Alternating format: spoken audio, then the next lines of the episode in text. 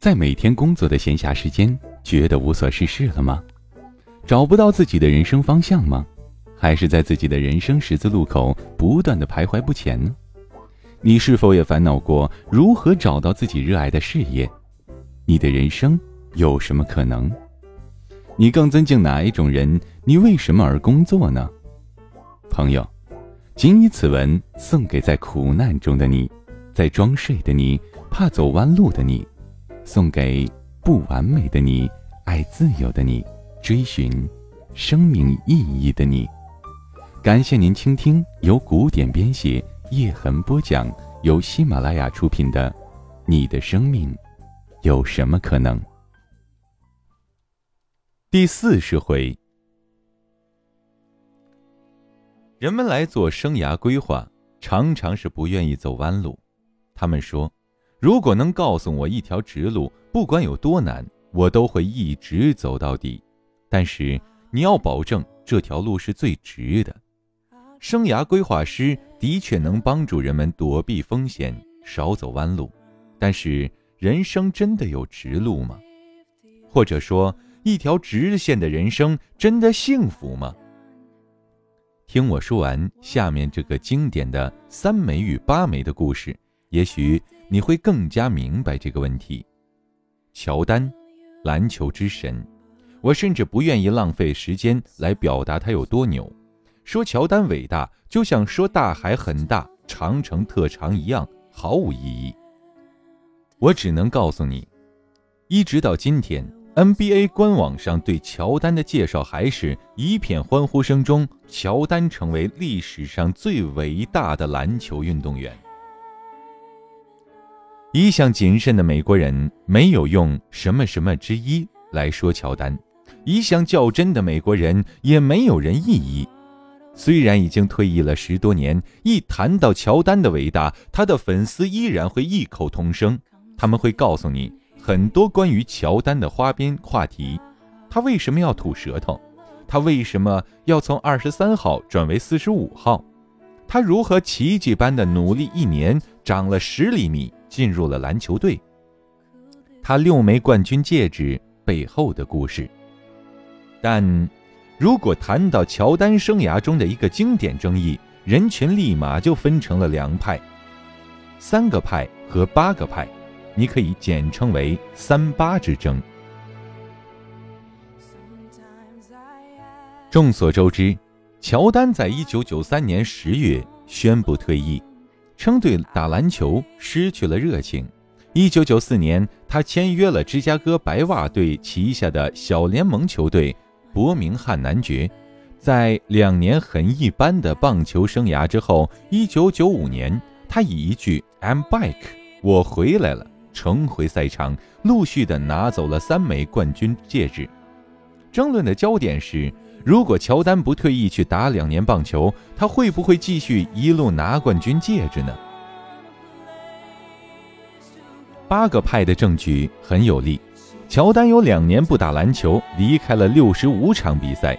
归来第一场首发步行者的比赛中就得了十九分，十一天以后更是单场个人独得五十五分。这证实乔丹的能力根本没有退化，却浪费了两年的时间。八个派的粉丝很遗憾，这样一来，乔丹本应该拿八枚戒指才对。而另外一派粉丝则则说呀，如果乔丹没有去试试看打棒球，他就会丧失内心的热情，也许一辈子都无法再燃起对篮球的热爱，他就只能拿到三枚冠军戒指了。所以那是乔丹的最好的选择。你认为呢？是三枚还是八枚？你是不是也曾需要做过这样的决策？到底是追随高度还是追随热情？继续下去可能会心力交瘁，但是追寻激情也许会后悔莫及。你的选择是什么呢？一九九二年参加完奥运会，独得三枚冠军戒指的乔丹开始觉得篮球生涯变得平淡，没有什么可以挑战的了。他在后来的传记里面写道：“乔丹对篮球的热情开始减退。”一九九三年八月，乔丹的父亲詹姆斯开车前往一个朋友的葬礼，回来的路上，这位黑人老先生把车停在了一个小镇上休息。两个年轻的歹徒盯上了这辆车，抢劫并枪杀了他。噩耗传来，乔丹陷入了毁灭性的打击。他在球场上顶着篮球之神的光环，在现实中却是个不堪一击的凡人。自己最重要的人，他却无法守护，无力回天。乔丹和父亲的关系是很独特的那种，他们既像父子，又像兄弟。他们会一起打高尔夫、聊天、泡吧，甚至偶尔。一起小赌一把，在父亲去世的前一年，他们曾经讨论过关于打棒球的事情。他父亲对他说：“别再打篮球了，为什么不试试看给棒球一个机会呢？”那正是他父亲教他的第一项运动。乔丹后来在一次访谈中说：“六岁我就开始打棒球，他认为我可以打棒球。”而且用跟打篮球时同样的坚定和态度来打。父亲的离开推动了乔丹做些什么的决定，他的选择是在一片哗然中退役。半年后，他开始了棒球手的职业生涯。一个伟大的英雄必然要经过磨难与流放，这也正是乔丹传奇的开始。一场三八之争也拉开了帷幕。乔丹没有辜负父亲的期望，他把篮球里的认真和努力加倍地带到了棒球场。他是棒球场上最努力的人，他是每天第一个到达运动场又最后一个离开的人。他的教练说，乔丹会每天早上六点到达运动场自己练习，在队友来之前做一些训练。然后在练习击球前，向后引三十四盎司（约零点九六公斤）重的球棒三百至四百次。在一天结束以后，乔丹还会对他的击球教练说：“我们可以再练一会儿吗？我觉得我已经有点上手了。”这样努力的乔丹，是不是如某些大师所说：“人生无极限，努力就一定能成功呢？”很可惜。真的不是。一九九四年四月八日，乔丹首次参加职业棒球比赛，但一个赛季下来，他在参加的一百二十七场比赛中，击打成功率仅有百分之二十点二，三十次盗垒，一百一十四次被三振出局，在四百三十六次击球中，只打出三个本垒打，五十个有效击球。他的成绩徘徊在棒球上传说中的挫败底线。门多托县附近，人们对此恶评如潮。运动周刊用它来做封面，乔丹让棒球难堪了。另外一部分人则说，至少他在尝试。对于这种声音，乔丹那个曾经为了胜利不顾一切的乔丹，他自己怎么看？教练有点担心他，问：“你的感觉如何？”乔丹说。我每天早上起床，给自己做份早餐，然后开上车去球场开始春训。当时路上一个人都没有，我看看旁边的位置，我看到父亲，我会对他说话，说：“爸爸，我们可是在一起打棒球哦。”乔丹在内心深深的享受这份宁静，他的棒球生涯是献给父亲的，并不精彩。但温暖。在父亲离开后的几年，他重新触到自己在篮球场上无法触及的生命的温度。乔丹的生涯走出一条巨大的曲线。父亲的离开让他直面生命的其他维度。他决定遵循自己的内心，为自己和父亲打两年球。谁又能说？那两年的乔丹，那个在篮球场上宛若上帝本人亲临，却在棒球场四处嘘声中灰头土脸的乔丹，他的手指上没有戴着自己心中的冠军戒指呢？生涯无直线，当你看到一个人在高度、深度上都没有什么发展时，也许他不是堕落，只是在填补自己的内在的维度，找回自己的平衡。很多人不懂这个道理，他们认为，如果一个人既没有提升，又没有变得更加专业，那就一定是在无所事事、不务正业。他们无法理解为什么有人要放着好好的工作不干，出门旅游一个月；他们无法理解为什么好好的日子不过，要折腾那些幺蛾子。其实。也许那个人正在你看不到的维度，努力地挑战着自己的极限，修炼着自己的功课。企业管理者也是一样，规则和结果带来绩效和专业，而文化和包容则带来了温度和宽度。所有伟大的企业在有自己的高度和深度的同时，都一定有一个匹配的温度和宽度系统。回到乔丹身上，在积累了越来越多的内心温度的同时，乔丹也在发现自己的限制。他的确无法把篮球场上的优秀带入棒球场中。乔丹的身体素质曾经让运动学家大为惊奇，他的身体肌肉中的脂肪比例只有百分之三，而通常运动员的脂肪比例占百分之五就被认为优秀。亲爱的听众朋友，您现在正在收听到的是由喜马拉雅出品的《你的生命有什么可能》。本文作者古典播讲叶之痕。乔丹的百米短跑速度是十点零七秒，跳远成绩为七米以上。正是这样一副几乎接近鸟类脂肪含量的躯体，让他可以比对手有更长的滞空时间。可以做更加灵活的动作，以及经常从罚球线起跳扣篮的飞翔，难怪被人称之为“飞人”。其实，“飞人乔丹”翻译不给力，应该叫“空气乔丹”。但这也正是乔丹在棒球场上遇到的麻烦。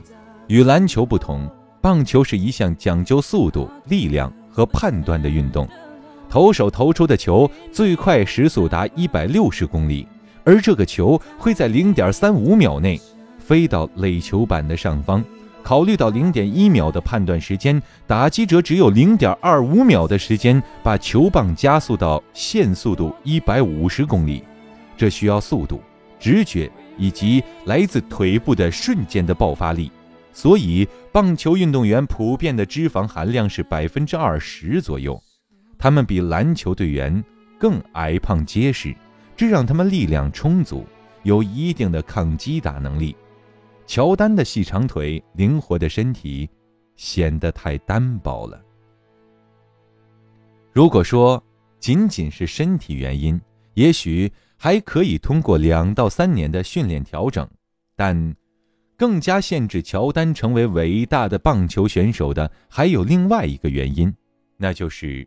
判断力，前面说过，一个快球留给击球手的判断时间只有零点一秒，这也就意味着击球手必须在毫秒之间做出判断。考虑到视觉从视网膜到视觉中枢需要几十毫秒，事实上，击球手从看到球到判断只有五毫秒的时间，这已经超出了大脑的极限，因为。即使在最好的状态下，大脑也需要大概二十毫秒的时间产生反应。那么，那些伟大的击球手是如何击中球的呢？很简单，他们的判断在投手扭动腰肢、球离开投手指尖之前就已经产生了。他们脑子里储存了千万个击球的片段，这些片段关注投手的肩膀、手肘、手腕。和指关节是否弯曲，这些细节对应了球的位置和类型。他们经过了上万次的练习，对应如此娴熟，以至于他们都没觉察到自己的意识就做出了挥棒的决定。这也就是前面提到的高手的直觉。一项对棒球击打高手的调查显示，击球手只要观看投球手准备动作一秒，就能够。料中球的速度与位置，而棒球高手的这些资料被储存和练习的时候，乔丹的大脑正在储存对篮球的种种资料和片段，这让他很难比得上他的同龄运动员。你可以通过努力达到九十分，但是只有天赋加上常年的努力，才能跻身绝顶高手之列。乔丹几乎集中了所有人觉得可以成功的理由：为父亲出征的意志，对胜利的渴望，无人怀疑的强大的自制力。比别人都要努力的投入，以及优秀的运动员天赋，但是这样也无法让他超越限制，成为棒球好手。一个人一辈子也许只能在一个领域里成为绝顶的高手。乔丹的收获是什么？我想，乔丹的收获有三：第一个是父亲的心结已了，他可以安心的去打篮球了；第二个。是他在棒球场上重新深刻地认识到了自己的篮球天赋。第三，他了解了失败，更加珍惜成功。公牛队的教练杰克逊说：“我想打棒球的经验是让他重新回到篮球场上的原因。他理解他被赋予的天分，在这项运动中他如此与众不同。你敢说，这难道不是一次伟大的成功吗？”我想，现在的你也如我一样，能够很坚定地回答文章开头的那个问题了。如果乔丹没有回去打两年棒球，那么他也许一辈子只能拿三枚冠军戒指。人生不一定每一步都要走直路，因为弯路上有我们必做的事。在生命中没有极限，两点之间什么最近呢？你的答案一定是直线，因为我们从小学习的就是两点之间直线最近。那么，试试看，用一支铅笔在纸上画一条完美的直线。你会拿出一支笔、一把尺子，然后把笔轻轻地靠在尺子上，手指不松不紧地握住笔杆画一条完整又帅气的直线，就会出现在白纸之上。你呼出一口气。完美的东西，即使是直线，也是让人觉得舒服。但是，如果你身边有放大镜，你且试着用放大镜看一看，这条直线开始变得不堪一击，颜色很不均匀，边缘也很模糊，像是被狗啃过。如果你再看清楚一点，很多地方甚至不是直的。其实，不止你我。台湾作家张大春也做过类似的实验，他的形容很高明，就像是饱如墨汁的拖把刷过一片凹凸不平的卵石地面所留下的痕迹一样。他这样做是因为他的一个朋友，物理学博士天行者陆克告诉他，但凡所谓两点之间最近的那个距离，其实仅仅出于人类的想象。换言之，自然界从来没有生成过一种纯粹由单列的点构成，而且不弯曲的线条。直线是人类的发明，而且是不自然的。大自然没有直线。这很类似我们生命真正的轨迹，在生涯规划里被称为生命线。成功者总会有一段在外人看来一帆风顺的职业生涯。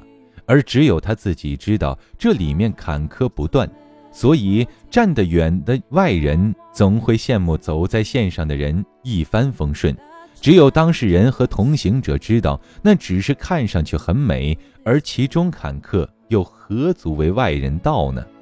因为自己没有走过，永远都不会明白。所以你经常能看到节目访谈有这样一幕：主持人声情并茂地朗读。嘉宾的这个履历，然后问嘉宾关于成功的秘密，而嘉宾脸上则浮现出一种不可言状的暧昧的苦笑，是幻觉吗？有一次，我甚至看到了一个嘉宾转过身，面对镜头做了一个苦脸，意思好像是在告诉电视机这边的我：“你看，他们又来了。”我也对电视机一笑，意思是说：“你看，老哥，他们不会知道。”我们在瞬间交换了一个秘密，只有那些经历过真正生涯的人才能明白的秘密。人生无直线，因为直线从不转弯，而转弯和改变是人生必经之事。何况，你不走点弯路，怎么能知道什么是直线呢？随手啊，在身边找一张白纸，不要刻意，随手就好。随便的拿手边的一支笔，不要选择，找到什么是什么。用手上这支笔在纸上画出一个黑点儿，位置、大小、形状随意。这不是心理测试，随便画，你应该能够得到。这样一张白纸，白纸上有一个大的黑色的圆点。如果这张纸也有生命的话，你刚才就扮演了一回造物主的角色，你创造了一个独特的纸张生命。纸张白处正是我们生命的可能性，纸张黑处正如我们生命的缺陷，而纸张本身则是我们的人生。不管是缺陷还是可能性，都只能在此生记录。这张你随手扯来的纸到底有多大？是否匆匆的一扯让纸张有所残缺呢？上面原本有没有写字呢？也许有，也许没有。正如我们的生命，有人生来带着天赋，有的则生来有自己的缺陷。有人生来啊锦衣玉食，是铜板纸头胎；有人呢则生来命运多劫，也许是草纸命。还有人生来是宣纸的心性，却偏偏是个砂纸的命。这个黑点儿，你随心点上去，用的是什么笔？有人用的是铅笔，这种缺陷只需要橡皮就能抹去。比如工作的一次失误，比如恋人间的一次争吵，比如以前养成的一个坏习惯，一些错误的信念。有人用的是钢笔，这种缺陷则相对难以擦拭。如果你真的要擦，就得用硬橡皮让纸张脱一层皮。比如说童年或家庭留下的创伤，比如说社会环境造成的不公。还有人用的是签字笔，除非啊把纸张擦透，否则你绝无可能擦去它。比如说天生的残缺与缺陷，比如说基因中的抑郁的因子，比如说家族中的遗传疾病。使劲的擦，纸张甚至会被擦坏。好的，不管结果如何，现在的你创造了这样一张独一无二的白纸，就像你也拥有了自己这样一个随机的独一无二的不完全的生命。如果你将要用接下来的一个小时的时间只能在这张纸上工作，你会如何处理这个缺陷呢？亲爱的听众朋友。感谢您收听由喜马拉雅出品的《你的生命有什么可能》，本文作者古典播讲叶之痕。今天的节目就播讲到这里了。想要收听更多精彩的内容，欢迎下载喜马拉雅 APP。啊，再一次说 APP 的感觉就是比客户端好。好了，亲爱的听众朋友们，我们下期见。